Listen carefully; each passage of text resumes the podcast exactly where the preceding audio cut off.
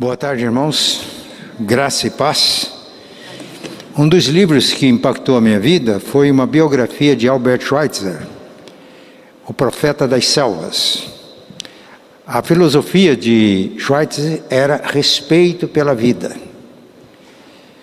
A vida vegetal, a vida animal, a vida humana. Vida. E nesse livro tem uma expressão que eu decorei. Ele diz: Eu sou vida que deseja vida em meio à vida que quer viver. Mas a fonte da nossa vida, da nossa vida, toda a vida, a fonte é Deus. A vida vegetal, animal e a vida humana. Mas a vida humana tem um toque especial de Deus. Ele criou todas as coisas pelo poder da Sua palavra, mas ao criar o ser humano, Ele fez o homem e soprou o fôlego de vida. Esse fôlego de vida é muito mais do que a vida natural que os animais também têm. É um sopro de Deus em nós.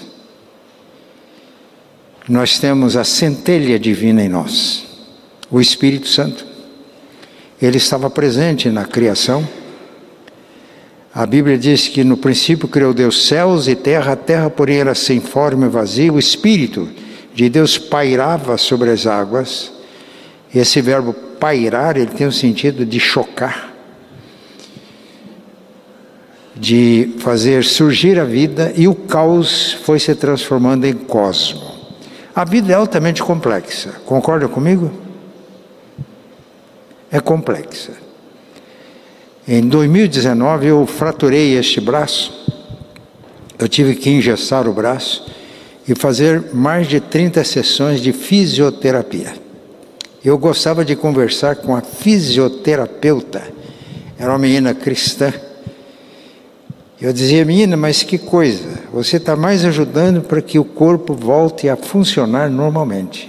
E ela me dizia, o corpo humano é uma máquina perfeita. O que a gente está fazendo aqui é ajudar. Vida. A gente, a gente não para para pensar nisso. Vida. Vida. Há um salmo que diz, conversando com Deus, diz: Tu és o manancial da vida. Na tua luz vemos a luz. Manancial da vida. O profeta Jeremias disse: O meu povo cometeu dois, duas maldades.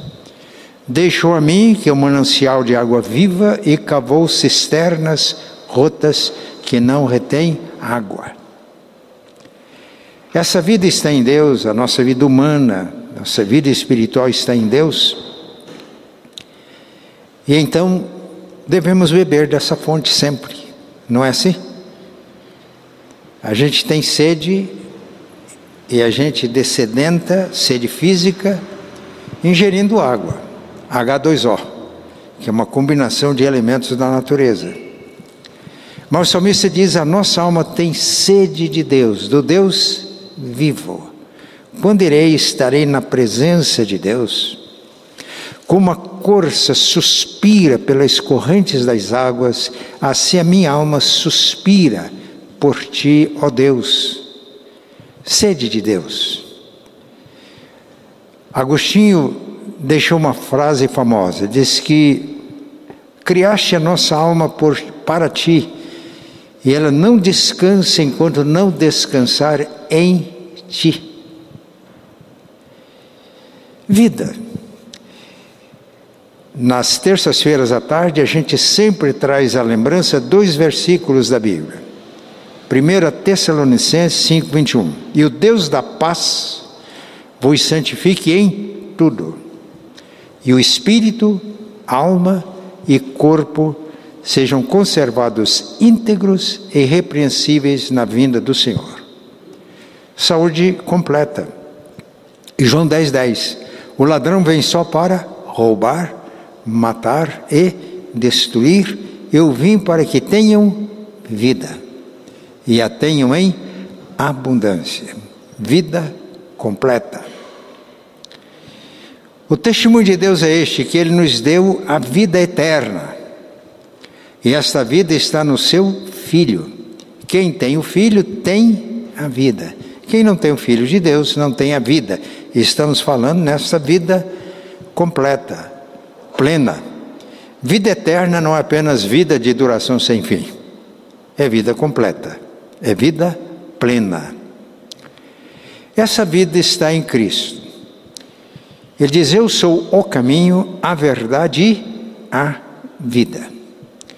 Nós vamos ler uma passagem da Bíblia que está no Evangelho de João, capítulo 15. E esse texto vai nos ensinar algumas lições preciosas. Jesus disse: Eu sou a videira verdadeira e meu pai é o agricultor. Todo ramo em mim que não dá frutos, fruto, ele o corta e todo ramo que produz fruto, ele poda para que produza mais fruto ainda. Vós já estáis limpos por causa da palavra que vos tenho falado. Permanecei em mim e eu permanecerei em vós. O ramo de si mesmo não pode produzir fruto se não estiver na videira. Tampouco vós podeis produzir fruto se não permanecerdes em mim. Eu sou a videira, vós sois os ramos. Se alguém permanece em mim e eu nele, esse dá muito fruto. Sem mim nada podeis fazer. Agora vamos ver o versículo 16. Não fostes vós que me escolhestes, mas fui eu que vos escolhi e vos designei para que vades e deis fruto e o vosso fruto permaneça, a fim de que tudo que em meu nome pedirdes ao Pai, Ele vos conceda. Esta passagem da Bíblia. E aqui nós vamos ver três coisas importantes. Primeiro, Jesus nos convida: vinde a mim. Então vamos a Jesus. Jesus exorta: permaneçam em mim. E aí Jesus nos manda para irmos e dar testemunho desta vida. Então, três coisas importantes. Vinde a mim, nós vamos a Jesus, permanecemos em Jesus e depois vamos para compartilhar essa vida que nós temos nele. Mateus 11, 27 é um texto muito conhecido. Jesus diz: Venham a mim, todos vocês que estão cansados e sobrecarregados, eu os aliviarei. Tomem sobre vocês o meu jugo e aprendam de mim, porque eu sou manso e humilde de coração, e vocês vão encontrar descanso, alívio para as suas almas porque o meu jugo é suave e o meu fardo é leve. Quando aceitamos o convite de Jesus e vamos a Ele, e notem bem que a iniciativa não é nossa, a iniciativa é dele, não somos nós que convidamos Jesus, Ele nos convida, Ele vem ao nosso encontro. Ele deixou o céu, a glória, para encontrar-se conosco. Apocalipse 3:20, ele está à porta de uma igreja de Laodicea dizendo: "Eu estou à porta e bato". Ele vem ao encontro. Se alguém abrir a porta, eu entrarei, serei com ele ele comigo. A iniciativa é de Deus, é a graça de Deus. Ele toma a iniciativa. Por causa do pecado, nós não temos condições de irmos até Deus. Então Deus vem a nós e ele nos convida para um encontro. Venham a mim, todos vocês estão cansados e carregados, eu os aliviarei. Tornamos-nos discípulos de Jesus. E o discipulado pressupõe relacionamento. Então, crer em Jesus não é acreditar que Jesus existe, que é o Salvador. Significa confiar nele e seguir nos seus passos. E aí nós vamos aprendendo com Jesus. Quanto mais convívio com Ele, mais vida. Não é assim nos nossos relacionamentos humanos? Eu tive a grande bênção de ter pais realmente cristãos. que tinham comunhão com Deus. E na comunhão com eles a gente ia aprendendo, enriquecendo a vida. Relacionamento. É uma relação de confiança. E aí nós podemos abrir o nosso coração para Ele, compartilhamos com Ele o que está em nós, e Ele compartilha conosco o que Ele tem. Que coisa linda, né? Lutero dizia que quando nós vamos a Jesus, Ele nos acolhe. Todo que o Pai me dá, vem a mim, e o que vem a mim, de maneira nenhuma lançarei fora. Estabelecemos uma intimidade com Ele, e é nessa intimidade que a gente recebe a vida. Então Lutero diz que quando Jesus nos acolhe, o que nós temos é pecado, porque todos pecaram. E esse pecado é desfeito pelo seu sacrifício na cruz. Recebemos perdão, reconciliação. Ele nos considera justos e nos dá uma posição de honra. Né? Nós nos tornamos filhos de Deus, e se Deus é o Rei Universal, então nós nos tornamos príncipes e princesas do reino em Cristo. Vida vida plena e abundante. A gente fala muito em qualidade de vida, a gente pensa nas condições materiais, isso é importante sim. Mas eu fui criado numa família muito pobre. Quando viemos de Minas para o estado do Paraná, nós viemos sem colocação, num caminhão, na carroceria de um caminhão com três famílias, sem colocação. Ficamos na rua de Florestópolis, que situação, né?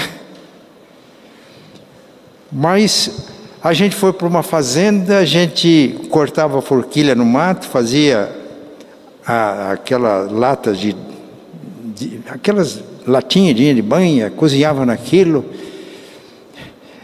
Tinha muito palmito, mel silvestre. E todas as vezes que íamos tomar a refeição, o meu pai agradecia. A gente não conseguiu colher arroz no primeiro ano, mas a gente conseguiu mandioca. Com o tempo a mandioca ficou aguada, não cozinhava direito, mas ela continuava nutritiva e a gente comia. A gente tinha feijão, não havia o tratamento adequado, com o tempo o feijão caruncho. E a gente comia. Eu vim a saber mais tarde que o caruncho é uma fonte extraordinária de proteínas. Né? E a gente tinha o fubá. A gente torrava o fubá e cozinhava o feijão, misturava fubá torrado e feijão e comia.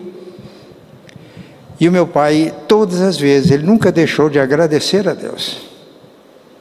Era tão real o relacionamento dele com Deus que eu nunca tive coragem de reclamar de comida.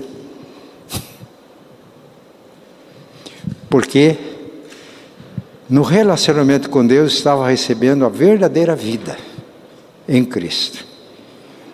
E aí Deus nos deu condições, claro, de superar essas situações que a gente viveu. A gente não ficou vivendo aquela situação o tempo todo, mas naquela situação, o essencial era o relacionamento com Jesus, em casa. E podíamos experimentar a paz a bênção que é essa vida. Que Deus nos ajude. Venham a mim, então vamos a Jesus. Negue-se a si mesmo, toma sua cruz e siga-me. Abrace esse projeto de vida. Eu sempre digo que o discipulado, ser discípulo de Jesus, é o projeto mais fascinante de vida. Relacionamento com Ele, Ele é a fonte da vida. Nesse relacionamento nós temos vida e vida em abundância, ainda que as situações sejam precárias, como vivi na minha infância. Até 13 anos de idade eu não tinha um calçado para botar nos pés, mas tinha Jesus no coração. Isso fazia toda a diferença. Mas vamos a Jesus, é Ele que toma iniciativa, Ele que convida, Ele vem até nós, Ele é acessível. Mas ele diz: permaneça em mim, é o texto que lemos hoje. Aliás, Não, for, não foram vocês que me convidaram, que me escolheram, foi eu que escolhi vocês, que convidei vocês, que tomei iniciativa, que vim ao encontro de vocês. É o convite. Aí aceitamos o convite e vamos a Jesus. Tornamos-nos discípulos dele. Mas ele diz: permaneçam em mim. Permaneçam em mim. Ele usa uma figura muito linda. Capítulo 15 de João foi logo depois do encontro de Jesus no cenáculo, quando ele celebrou a última Páscoa, instituiu a ceia, João 13. Ele saiu do cenáculo depois da ceia, era a última semana dele na terra. Enquanto ele ia para o horto de Getsemane, ele passou por um lugar que havia plantações de videiras. Né? parreiras. Eu creio que era o que ele ia passando, ele parou com os discípulos e todos olhando para a videira e diz: Olha, eu sou a videira verdadeira. Meu pai é o agricultor, ele que cuida da videira. E vocês são os ramos da videira. Ele olhou para os discípulos e disse: Todo ramo que está em mim não dá fruto, pai, corta. E o ramo que dá fruto, ele poda, para que dê mais fruto. Eu estive numa cidade no interior de Portugal, não me lembro o nome dela. Eu não consegui ver as videiras, porque era a época da poda. Eu olhei e falei, mas parece que acabou. Vai ter produção? Perguntei para alguém. Falou, ele me levou para ver os tocos. Falou, se não fizer isso aqui, nós não vamos ter uma colheita abundante. E o agricultor sabe o que tem que fazer: a poda. E aí Jesus olhou para os discípulos e disse: Vocês já estão limpos, já foi feita a poda na vida de vocês pela palavra que eu tenho falado com vocês. Aí ele diz: Permaneçam em mim, e eu vou permanecer em vocês. Como o ramo não pode dar frutos se não estiver ligados na videira, assim também vocês não vão produzir fruto nenhum. E vocês não vão poder fazer nada sem mim. Então nós recebemos vida quando vamos a Jesus. Mas agora essa vida vai se tornando frutífera na medida em que permanecemos em Jesus. Como o ramo permanece na videira, no tronco. Porque a videira, o tronco que vai extrair do solo os nutrientes, que vai se transformando em seiva, e a seiva é distribuída para os galhos e produz fruto. Jesus é a fonte de vida. Ele e o Pai e o Espírito Santo são um. É dele, do Deus Trino, que vem a seiva espiritual. Estando ligados nele, nós recebemos esta seiva, esta vida. E que vai fazer com que nós, como os ramos ligados ao tronco, vamos produzir fruto, uvas.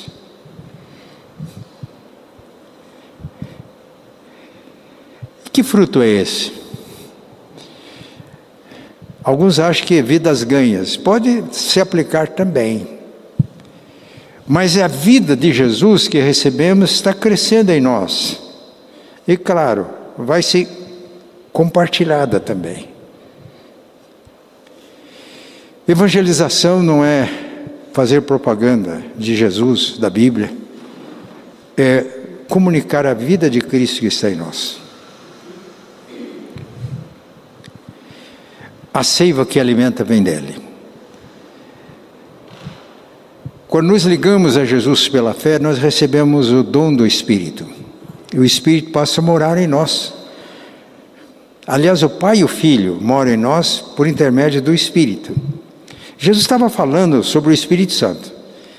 Ele tinha deixado claro que ele ia partir e os discípulos ficaram tristes. Ele disse: Eu não vou deixar vocês órfãos, não, eu vou voltar. Ele não está falando da segunda vinda eu vou enviar o outro consolador.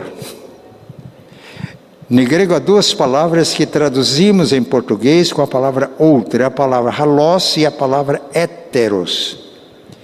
Hétero é o outro diferente de natureza. Mas halós é o outro da mesma natureza. Foi essa palavra que Jesus empregou. Vou mandar o outro consolador da mesma natureza minha. O Espírito da verdade que o mundo não vê, não conhece, mas vocês conhecem, porque ele habita com vocês, estará em vocês.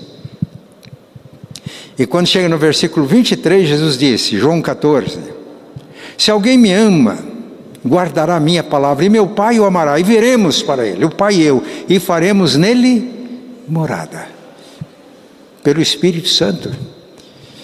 É o Deus Trina, então, que mora em nós. E esta é a vida, é a seiva. O que é que produz? Paulo diz: o fruto do Espírito é amor, amor, alegria, paz, longanimidade, benignidade, bondade, fidelidade, domínio próprio. E Paulo diz: contra essas coisas não há lei. Por que, que existe lei? É para punir as nossas condutas erradas. Mas quem chegou a Jesus, recebeu dele a vida e permanece em Cristo, ele tem a vida a seiva que vai produzir esse fruto. E aí não precisa de lei. Amor, alegria, paz, bondade, benignidade, fidelidade, mansidão, domínio próprio. Essa é vida. Esse é o fruto. Contra essas coisas não há lei. O presbítero Onésimo a vida inteira julgando, dando sentença, porque é, o mundo jaz no maligno. Ao invés do fruto, como estamos vendo em João 15, é as obras da carne. Faz um contraste, Paulo, em Gálatas capítulo 5. Inimizades, porfias, luxúrias e por aí vai.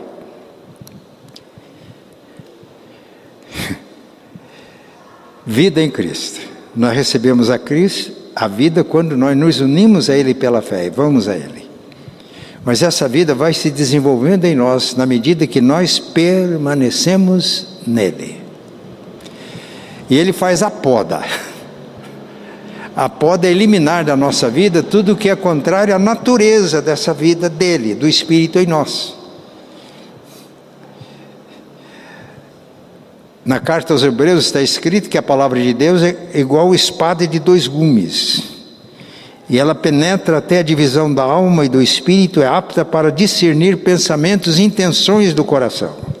Ah, meus irmãos, entendendo isso, a gente quer se expor à palavra, para que tudo que é contrário a essa nova natureza em Cristo seja tirada e possamos viver a vida verdadeira, que não precisa de lei. No reino de Deus, doutor Onésio não teria trabalho nenhum. Aliás, é o nosso destino final. Lá não vai ter funerária, não vai ter nem pastor e presbítero orando por doentes, não vai ter hospital. E aí podíamos ir enumerando. Por quê? É a plenitude da vida. Mas a gente já tem isso agora, em Cristo. Mas vamos voltar para João 15, 16. Não foram vocês que me escolheram, que me chamaram, que me convidaram. Eu tomei iniciativa, vim, eu convidei vocês, chamei vocês. Vocês vieram, permanecem em mim.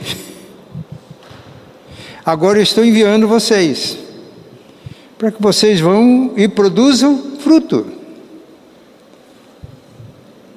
Fruto que permaneça. Nós temos três coisas aqui importantes. Temos a eficiência da a eficiência que a gente vai, né? A gente obedece ou não? A gente vai. Quando terminar o culto aqui, vocês vão para casa, vão encontrar com o filho, com vão no supermercado, A menina lá do supermercado, caixa não é paisagem, é gente. Você olha com amor, com ternura, você já pode estar comunicando vida. Eu me lembro uma vez que eu estava num banco e uma menina me atendendo com a cabeça baixa. Né?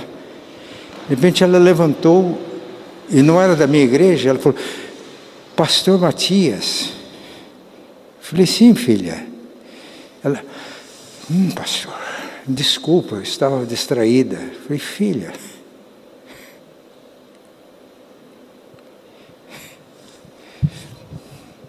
Nos nossos relacionamentos, na nossa casa, Lá em Arapongas tinha uma caixa econômica.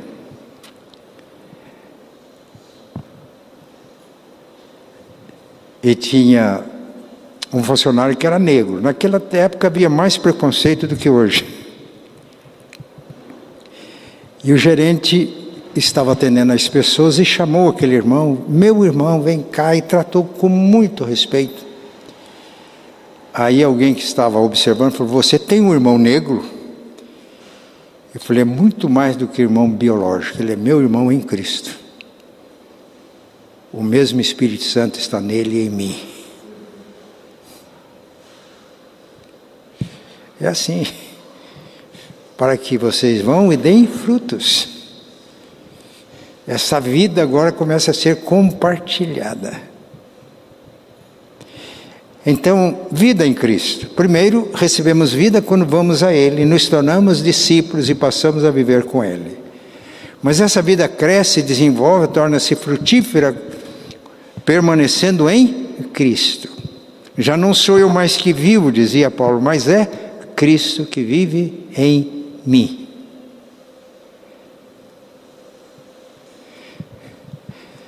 Quando eu fui fazer essa última cirurgia aqui, agora em fevereiro, né? eu vi que o clima na hora estava meio tenso. A, a, anestesista da nossa igreja, ela ali, com aquele cuidado, é uma pessoa extraordinária. Aí ela olhou para mim e falou: Pastor, o senhor vai acordar bem. Eu olhei para ela e falei: Aqui ou no céu? Então eles começaram a rir. Falou: Olha, se acordar aqui, tá bom, mas se for lá, tá melhor.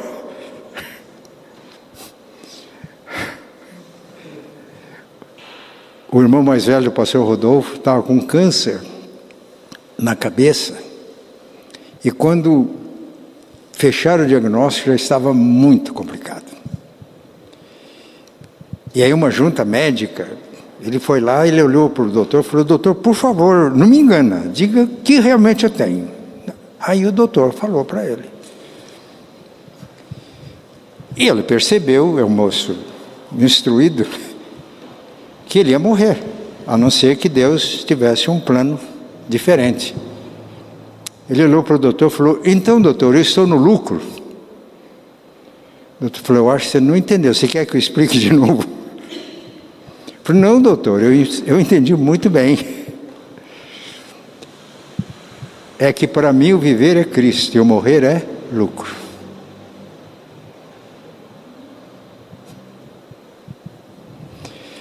É assim que a gente vai e compartilha a vida de Jesus. Lá em Minas, na nossa terra, a gente aprendia orações quando criança, e até grande a gente fazia aquelas orações. Uma delas dizia assim: Agora me deito para dormir, guarda, meu Deus, em teu amor se eu morrer, se eu acordar, recebe-me, Senhor. E me contaram que o tio Jonas estava com câncer complicado, ele estava chegando no fim, os filhos estavam ao redor dele, ele olhou para todo mundo e fez essa oração, ele já era, a pessoa já tinha idade. Agora me deito para dormir, guarda, meu Deus, em teu amor. Se eu morrer, se eu acordar, recebe a minha alma, Senhor. E quando diz, recebe a minha alma, Senhor, deu um sorriso e os filhos presentes diz, ele foi. E ficou com um sorriso no rosto. Essa vida que a gente comunica. Que coisa boa, né? A gente vai a Jesus, recebe vida, a gente vive nele e Ele em nós, e produzimos essa vida na nossa vida, uma vida frutífera, cheia de amor, de paz, de alegria, de bondade, de fidelidade, de mansidão, de domínio próprio. Não há lei contra isso. Podia abolir todas as leis.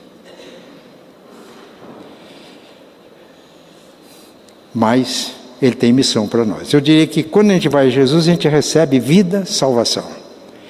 Permanecendo em Cristo, a gente desenvolve esta vida num processo de santificação.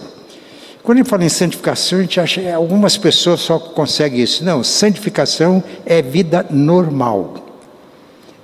Por isso a Bíblia diz: busquem a paz com todos e a santificação, sem a qual ninguém verá a Deus. É vida normal. Que a gente, permanecendo em Cristo, a gente cresce a cada dia nessa vida. Mas aí temos missão, é de compartilhar essa vida. Que Deus nos abençoe os que estão aqui presentes. Deus abençoe os que estão em casa. Enquanto a gente não chega lá na Nova Jerusalém, é o nosso tempo de missão. É o tempo de missão. Uma professora na igreja explicou o céu de uma maneira tão linda, usando as figuras, ruas de ouro, etc., que quando a criança chegou em casa, ela falou para a mãe: Mamãe, eu quero morrer.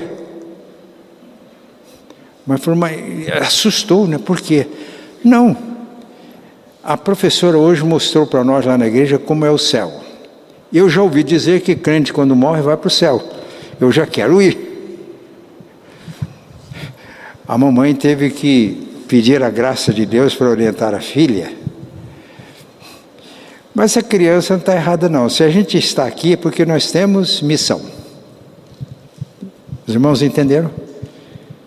Paulo diz: Olha, eu gostaria de partir e já estar com o Senhor, o que é incomparavelmente melhor, mas eu tenho que fazer ainda. E quando eu brinquei lá com a anestesista, eu falei: Eu vou acordar bem aqui ou no céu? Ela falou: Pastor, aqui, e o senhor ainda tem alguma coisa para fazer. Ela falou: O senhor tem missão. Eu falei: Bom, esse é o sentido de eu continuar aqui. Então, salvação, quando vamos a Jesus, crescemos nessa vida em Cristo, permanecendo nele, e temos missão de compartilhar esta vida. Que Deus nos ajude. E enquanto estamos vivendo aqui, precisamos de missão, a gente precisa de saúde, não é isso? Saúde espiritual, no espírito, saúde emocional, alma e saúde física, corpo. A gente deve buscar a Deus em oração para ter saúde espiritual, devemos buscar a Deus para que os nossos sentimentos se harmonizem com os dele, e devemos cuidar do nosso corpo. Eu, quando falo na necessidade de cuidar bem do corpo, eu estou falando sério. Nós acabamos de ver que o nosso corpo é templo do Espírito Santo. O meu filho, dessa última vez que eu visitei Londrina, ele estava cuidando muito bem do corpo. Eu falei, oi filho, eu estou gostando, falei para ele. É, pai, eu li um artigo muito bem escrito que dizia que o nosso corpo é templo e não cemitério. Isso me fez refletir e eu estou mudando. O meu corpo é templo e não cemitério. Quando a gente ora para que Deus curar o nosso corpo, a gente também está pedindo para Ele nos ensinar a cuidar bem do corpo. Tá certo? Os irmãos concordam comigo? Além de ser o templo do Espírito, o nosso corpo é um instrumento de justiça. É através do corpo que eu sirvo a Deus. Então a gente pede que Deus cure, Deus pode fazer milagres. Mas também a gente pede que Deus faça com que a gente tenha mais juízo para cuidar bem do corpo. Né? Porque ele é importante. Ele é templo do Espírito, ele é instrumento de justiça no reino de Deus. A gente pode tornar essas tardes de terça-feira uma oportunidade grande de abençoar vidas, concordam?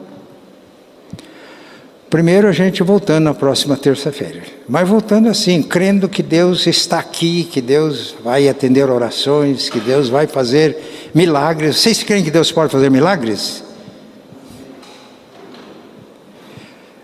Quando Pedro estava em Jope, muitas pessoas se converteram porque ele, Jope que ele restou, Dorcas, né? Estou certo? Me ajudem. Muitos creram por causa da ressurreição de Dorcas. E muitos creram por causa da cura de Enéas. Aquilo despertou. Meus irmãos, a nossa igreja precisa de orar acreditando que Deus faz milagres que se tornam sinais do reino de Deus e que levam pessoas a Ele, porque as pessoas observam que a gente não tem apenas palavra, mas Deus age no nosso meio, tem sinais do reino. Esses sinais não são tão importantes para os crentes. Os crentes não precisam ficar pedindo sinal, mas para o incrédulo é. A Bíblia deixa isso claro. Concorda comigo, doutor Nelson?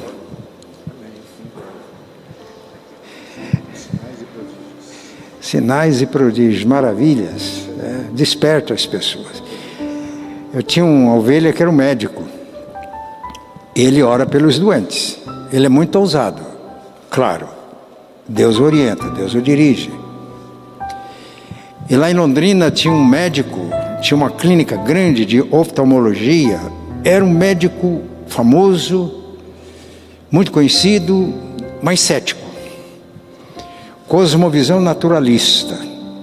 Às vezes ele até admitia que a natureza é inteligente e a natureza faz milagres. Mas tinha um filho com um problema muito sério e tinha esse médico, dava testemunho, ele chamou, alguém chamou da família, e o médico chegou, um presbítero da igreja, e ele me disse depois, dizendo, pastor, eu fui muito rápido. E ele exerceu a autoridade que ele tinha em Cristo, e aconteceu algo que aquele médico cético, naturalista, rendeu-se a Jesus como Senhor e Salvador, pelo que Deus fez no filho dele. E antes de eu vir para Londrina, cinco médicos tinham convertido e as esposas, em situações semelhantes, foram batizados. Por que, que eu estou dizendo tudo isso? Eu gostaria que a nossa igreja ardesse em fé. Que não tivesse só palavras, mas sinais no nosso meio. Para que pessoas sejam levadas a Cristo. Eu procuro cuidar do meu corpo, da minha saúde. Quando alguém pergunta, o senhor faz dieta? Eu falei, não, dieta é castigo. Eu procuro um estilo de vida natural ah, mas o senhor não come isso, aquilo? Eu como de tudo, filho. Você não pode, eu posso comer de tudo. Todas as coisas me são lícitas, mas nem todas convêm. Então hoje eu estou procurando saber o que é bom para esse corpo. Porque sem ele eu não posso pastorear, sem ele eu não posso ministrar. E a minha oração é para que Deus me oriente tudo o que eu posso fazer. E aquilo que está além da minha alçada Deus faz. Isso eu tenho plena certeza. Nós somos igual criança, estraga o brinquedo, depois o pai tem a, obrigação de consertar o brinquedo. Então, nessa tarde, meus irmãos, estou dando essa palavra. Vamos crer em milagres. Deus pode fazer em mim. Mas vamos também pedir que Deus nos ajude a vivermos uma vida saudável no espírito, buscando a Deus, cultivando saudável nas nossas emoções, buscando isso em Deus, saudáveis no nosso corpo e pedindo que Deus nos ajude a entender tudo que está em nós e que a gente pode fazer. Aí o testemunho, pastor Cláudio, vai ser mais bonito diante do mundo. Vai ser mais forte ainda. Este é um povo que se importa uns com os outros, um povo que se cuida, um povo sério um povo que ama Deus, um povo que se ama. Amém. Vamos nos encontrar aqui na próxima terça-feira, às 15 horas. Irmãs, vem antes para orar. Quem quiser vir antes orar junto com as irmãs. E vamos estar aqui. E vamos crer que Deus vai trazer pessoas à evangelização presbítero Onésimo. Estamos propondo evangelização orientada para as necessidades. Nós temos aqui nas terças-feiras à tarde, eu estou falando também com quem está em casa, né? Uma oportunidade tão grande de atingir a pessoa nas suas necessidades do espírito, da alma e do corpo. Que Deus seja louvado. Que a graça de nosso Senhor e Salvador Jesus, o amor de Deus, nosso eterno Pai, a comunhão e a consolação do Espírito Santo estejam com todos vocês e com todo o povo de Deus, hoje e sempre. Amém.